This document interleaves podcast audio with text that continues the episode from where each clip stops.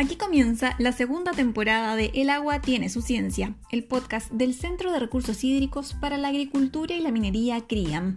Bienvenidas, bienvenidos al capítulo 3, Huella del agua.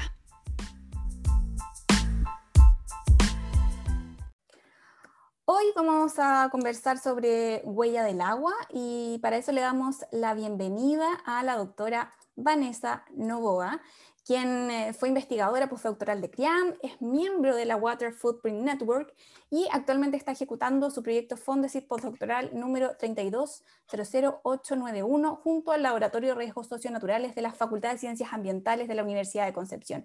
Vanessa, muchas gracias por acompañarnos hoy en El Agua Tiene su Ciencia. Eh, bueno, gracias Constanza por la invitación en este nuevo formato que es bastante interesante ya que se puede escuchar desde cualquier lugar, en cualquier momento, y es una buena instancia para compartir estos conocimientos en realidad. Vanessa, bueno, como ya les hemos contado un principio, hoy vamos a hablar sobre la huella de agua y quiero que nos cuentes, ¿qué es la, qué es la huella de agua? Bueno, en primer lugar, eh, Oestra eh, fue el pionero en el campo de la huella hídrica desarrolló la metodología eh, que la comunidad científica sigue utilizando hasta el día de hoy. Es importante destacar que OESTRA brindó acceso gratuito a los datos de la huella hídrica y a las estimaciones del modelo, que permitió construir los avances que hoy día conocemos. Dicho esto, la huella hídrica es un indicador que cuantifica el vínculo entre el consumo o la apropiación humana del agua y los recursos disponibles. Igualmente considera el agua dulce primero como un recurso global y su sostenibilidad radica en que las personas pueden hacer un uso directo, que es local, o indirecto desde otros lugares. Entonces, es un vínculo fundamental entre los modelos de consumo, la producción y el comercio.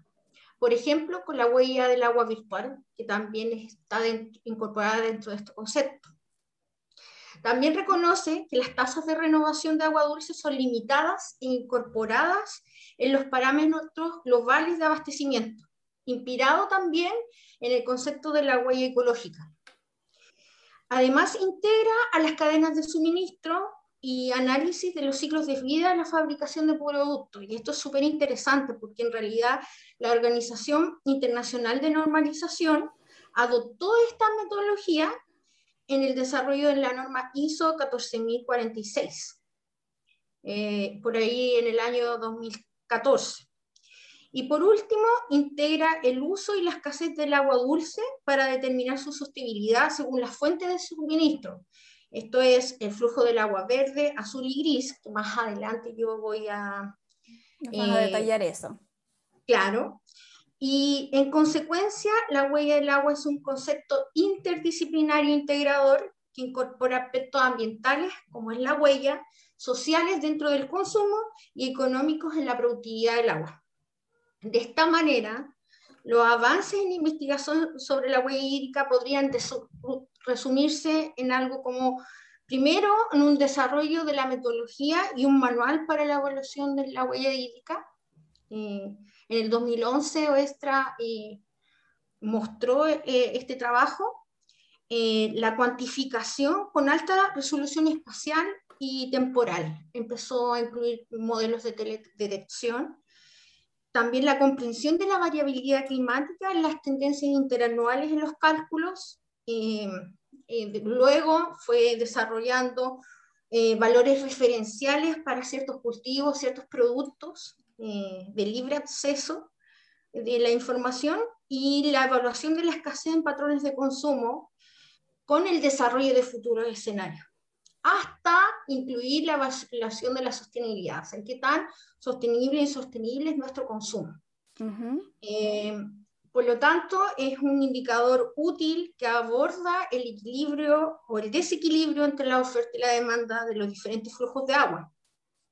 Y aquí es donde se pone más interesante o más entretenido porque esta metodología requiere información entre el balance hídrico, la dinámica de las variables climáticas y las necesidades antrópicas. Por lo tanto, la huella hídrica aquí incorpora tres componentes esenciales, que es la huella del agua azul, que corresponde al volumen usado de flujo de agua azul que esto es escorrentía, aguas superficiales o infiltración de agua subterránea para fines industriales, domésticos, domiciliarios. Eh, la huella del agua verde, que corresponde al consumo de agua de flujo verde, que es la precipitación almacenada temporalmente en el suelo o interceptada por la vegetación que se exporta de regreso a la atmósfera eh, como evotranspiración.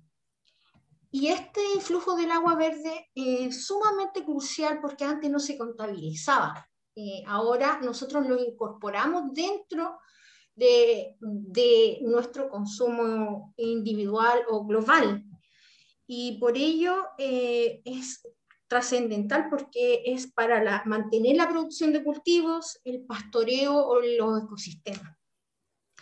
Y por último, integra el flujo del agua, eh, la huella del agua gris, que es el volumen de agua que se requiere para asimilar o diluir el ingreso contaminante, basado en la capacidad de carga del ecosistema, eh, para eh, asimilar todas estas introducciones de origen antrópico, dadas las concentraciones máximas permitidas. Y esto según las regulaciones legales de cada lugar o de cada país. Claro, ahí se va como acotando a cada uno de los territorios y sus normativas respectivas. Vanessa, hay un concepto que tú mencionaste que quiero que, que podamos aclararlo eh, para que quienes nos, hayan, nos estén escuchando, que es el, el, concepto del agua virtual. ¿Qué significa el agua virtual? Bueno, ese concepto es, es, demasiado interesante porque eh, a partir de los datos que nosotros podemos generar de la huella hídrica local, eh, hay muchos productos que son de exportación y de, importación. O sea, estamos en un mundo globalizado, interconectado eh, a diario, cada vez más, eh, razón por la cual muchos lugares que sufren escasez de agua necesitan de productos que, que se generan en lugares con escasez o no de agua. Por lo tanto, esos productos, independientes de de, qué, de, qué, de cuáles sean, se miden eh, el, agua, el agua asociada para producirlo. Entonces esa agua asociada se puede contabilizar y podemos así saber dónde va, a qué destino va esa agua, quiénes son los países que más requieren de esa agua virtual y quiénes son los países o cuáles son los países que más están exportando esa agua. O sea, esto quiere decir eh, que se pueden generar eh, datos eh, o regulaciones internacionales. eso es súper interesante porque nuestro país tiene muchísimos convenios internacionales y tratados internacionales vigentes, estamos conectados internacionalmente y así como somos pioneros o, o somos proveedores de muchos productos, eh, de los cuales hay eh, demasiados. Eh, también dependemos de, de, lo que se produce internacionalmente. O sea, aquí conjugamos un todo. O sea, todos somos los países, todos son importantes. Y es por ello que ahí hay mucha bibliografía asociada que también se da que la escasez de agua genera pobreza, porque en los lugares en donde falta, eh, generalmente está asociado a que no hay productividad. Eh, la economía eh, es también disminuida porque no hay acceso al agua. Claro, sin duda es una situación que impacta en, en diversos ámbitos. Em, y esta medición nos puede servir eventualmente para saber dónde se está haciendo una producción en lugares donde hay escasez hídrica y esa agua se la está llevando a otros países donde hay mayor abundancia o no tienen este problema. Sí, justamente es eso. Yo creo que a futuro eh, se pretende eh, quizás regular esas exportaciones o estos flujos virtuales de agua. Eh, también, quizás no para restringir, sino que si tú pudieses evaluar todos los flujos virtuales de agua de todos los productos que se exportan, quizás estamos interviniendo demasiado el ciclo hídrico, el ciclo natural del agua. Y, debe contabilizarse porque generalmente el balance hídrico se contabiliza desde lo natural, pero ahora el factor antrópico juega un rol importante y parte significativa de la fracción que se saca del ciclo del agua para ser utilizada. Claro. Vanessa, ¿y todo producto, servicio, espacio territorial eh, es susceptible de que podamos hacer esta medición de huella hídrica? Eh, por supuesto, eh, mira, la economía y las cadenas de suministro dependen de los recursos hídricos y reconocen el rol clave que la red mundial precisa en el comercio de agua virtual. La distribución espacial de la seguridad hídrica influye en el lugar donde se producen los bienes de uso intensivo de agua. Por lo tanto, eh, las cadenas de suministro pueden moldear los recursos locales e influir en su sostenibilidad. Partiendo de eso, eh, como el estrés hídrico varía espacialmente entre sectores económicos que también se ubican ahí, las huellas hídricas pueden identificar eh, el uso del agua por parte de los humanos y, dónde y en qué lugar y en qué momento excede en los recursos de agua renovables. Eh, respondiendo un poco a eso, eh, por ejemplo, el agua es fundamental para la producción de materias primas, bienes y servicios, y esta métrica conduce una nueva herramienta para cuantificar de forma clara y coherente el papel del agua en la economía. Y imagínate un poco que eh, están, eh, nos proporciona una sensibilidad de datos o de información que nosotros podemos normalizar eh, alguna forma la medida de producción, por ejemplo, rendimiento, masa, valor, kilocalorías por agua utilizada. Entonces es más fácil de comprender. Por ejemplo, cualquier persona que no esté tan interiorizada en, estos temas puede comprender que para producir, por ejemplo, eh, tanta cantidad de un producto se, necesitan tantas cantidades de agua. Entonces allí eh, resulta de mucho interés porque eh, nosotros como individuos o individualmente, valga la redundancia, podemos elegir también qué productos son más sustentables en cuanto a su consumo para su fabricación. Por ejemplo, a los niños, yo siempre les explico, una hoja eh, son 10 litros de agua, eh, productos, eh, un kilo de manzana, son tantos litros de agua. Entonces, así también vamos sensibilizando un poco las cantidades que están asociadas a productos que nosotros no vemos que tengan agua, ya sea un computador, un celular, eh, todo lo que nosotros utilizamos hoy necesita agua. Claro, como tú dices, no es evidente que, mm, tenga agua porque no, no, vemos el, líquido que eventualmente podría tener una fruta, que quizás lo podríamos asociar un poco más, pero aún así es complicado de, asociarlo. O sea, porque hay un, duda una serie de procesos que el consumidor final desconoce, pero que sí tienen que ver con el agua. Sí, bueno, y eh, generalmente la evaluación del agua hídrica se centrado en la agricultura porque es el mayor consumidor del, del, agua mm, a nivel global y local en nuestro país también, el rubro que más consume agua. Y eh, es posible delimitar qué fuentes de agua estamos consumiendo. Como te contaba, los diferentes tipos de agua que se evalúan. Entonces, eh, el agua de eh, flujo azul con el agua de flujo verde están interconectadas. Y te doy un ejemplo.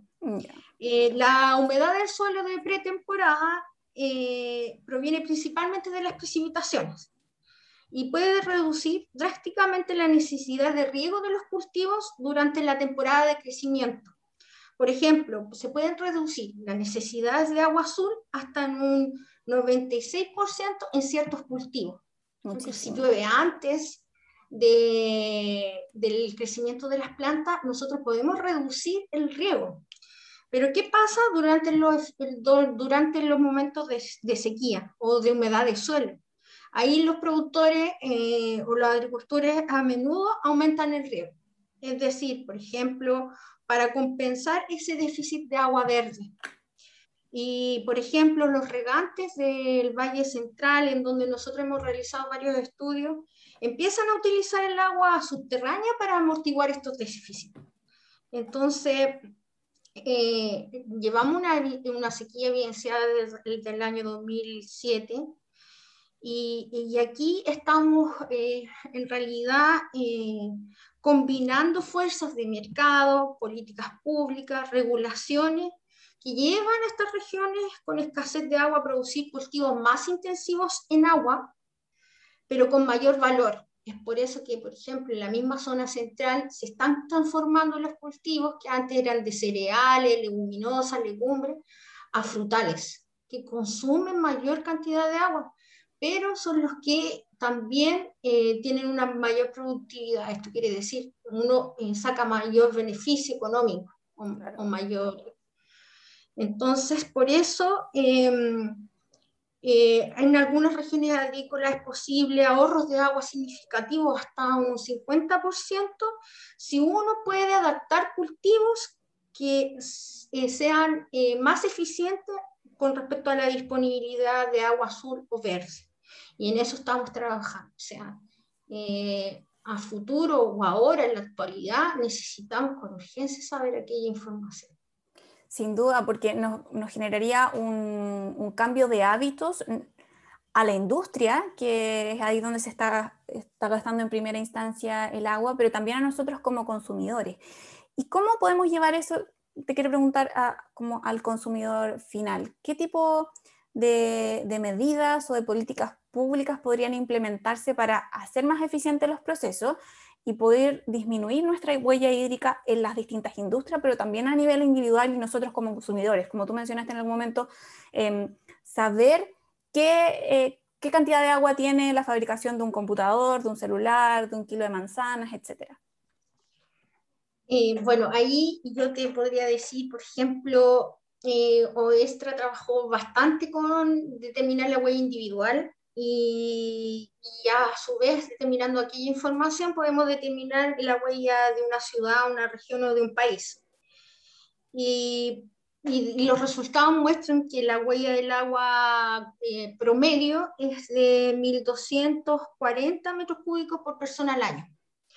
Partiendo de esa base, que es el promedio mundial, eh, países como Estados Unidos eh, consumen, o, o, los habitantes de Estados Unidos consumen alrededor de, de 1.800 litros diarios por persona, en comparación a China que, que consumen 2.900 litros diarios por persona. Esto si uno lo traduce a la población total de esos países, eh, resulta en que los mayores consumidores de agua o de huella hídrica son China, India y Estados Unidos. Y por ejemplo, se, se ha descrito que si la población estadounidense consumiera una dieta más saludable, podría ser factible en reducir su consumo de agua azul en aproximadamente un 4%. Pero sin embargo, si nosotros adicionáramos eh, ser eficiente, ese país adicionara ser eficiente en el desperdicio de alimentos, podrían reducir en un 34% el uso del agua azul. O sea, pueden ser combinaciones de dietas más saludables y también mm, más eficientes. ¿Qué quiere decir? Nosotros estábamos acostumbrados a una pirámide de alimentos en donde el, alimento principal era la carne y, para producir carne se necesitan un kilo de carne de 15.000 litros como mínimo. Entonces, por lo tanto, eh, Oestra proponía en, en, eh, eh, cambiar aquella, eh, transformar nuestro hábito alimenticio de forma que la, la, base de la pirámide no fueran los vegetales, sino que fuera el inicio de la nuestros primeros alimentos. Porque por proteína se generaba mayor cantidad de proteína o, o kilocalorías por, por agua consumida. Entonces, Aquí eh, la huella individual también se calcula que el 4% es lo doméstico, eh, esto quiere decir el lavado de manos, que también es necesario informarse, la ducha más eficiente, eh, ser responsable de nuestro consumo como directo en la casa o dentro de nuestro lugar donde nosotros habitamos, y el 96% de, es el uso indirecto de los productos y servicios que nosotros estamos utilizando a diario. Por ello que otros países más desarrollados en este tipo de metodología tienen un etiquetado ambiental en sus productos. la persona individualmente puede elegir productos que consuman menos agua para producirlo. Entonces ahí se toma la estrategia a nivel organizacional, o sea, exigirles también a las empresas que sean más responsables de sus consumos de agua.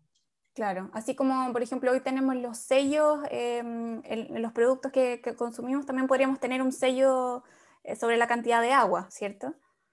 Eh, por supuesto, y también se ha descrito que a nivel organizacional es mucho más eficiente que la empresa, eh, reduzcan su huella hídrica, no solamente trabajando con sus procesos internos, sino que también eh, ajustándose con sus proveedores. Ya se está exigiendo a los proveedores de la misma empresa que también sean conscientes en el uso sostenible del agua.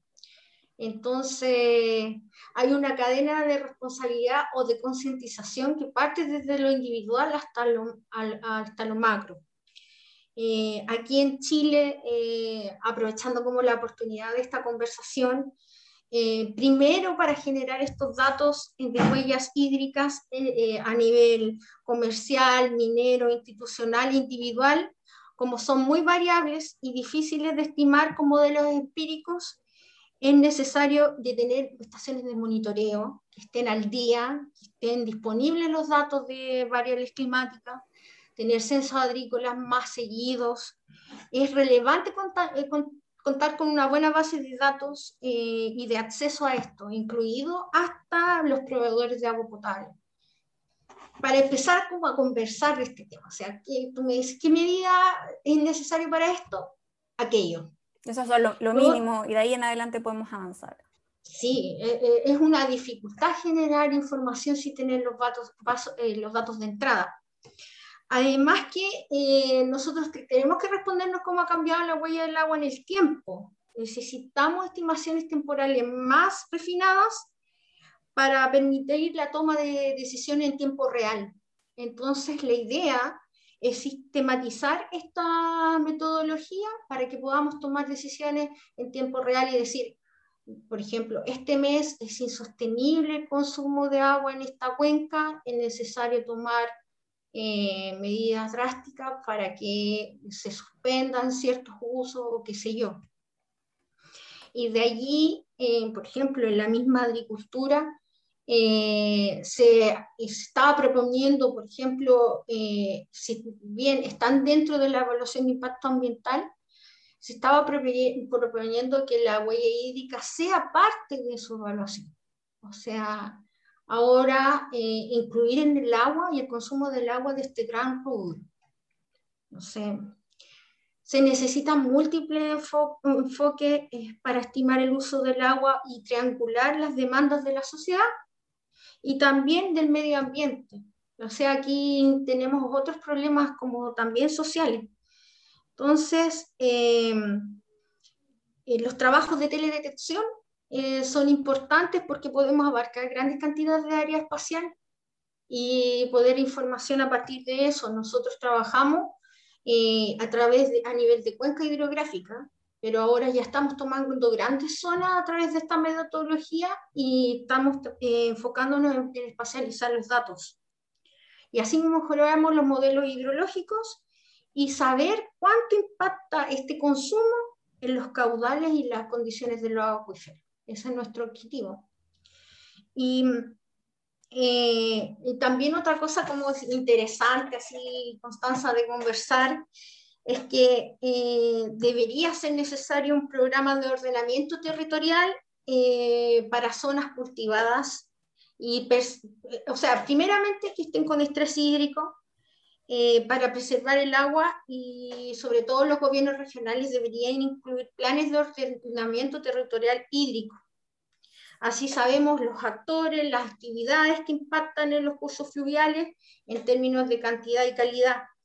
Este tipo de zonificación eh, entrega prioridades para resguardar los servicios ecosistémicos y estrategias según las características geográficas, hidrológicas, demográficas, culturales y económicas.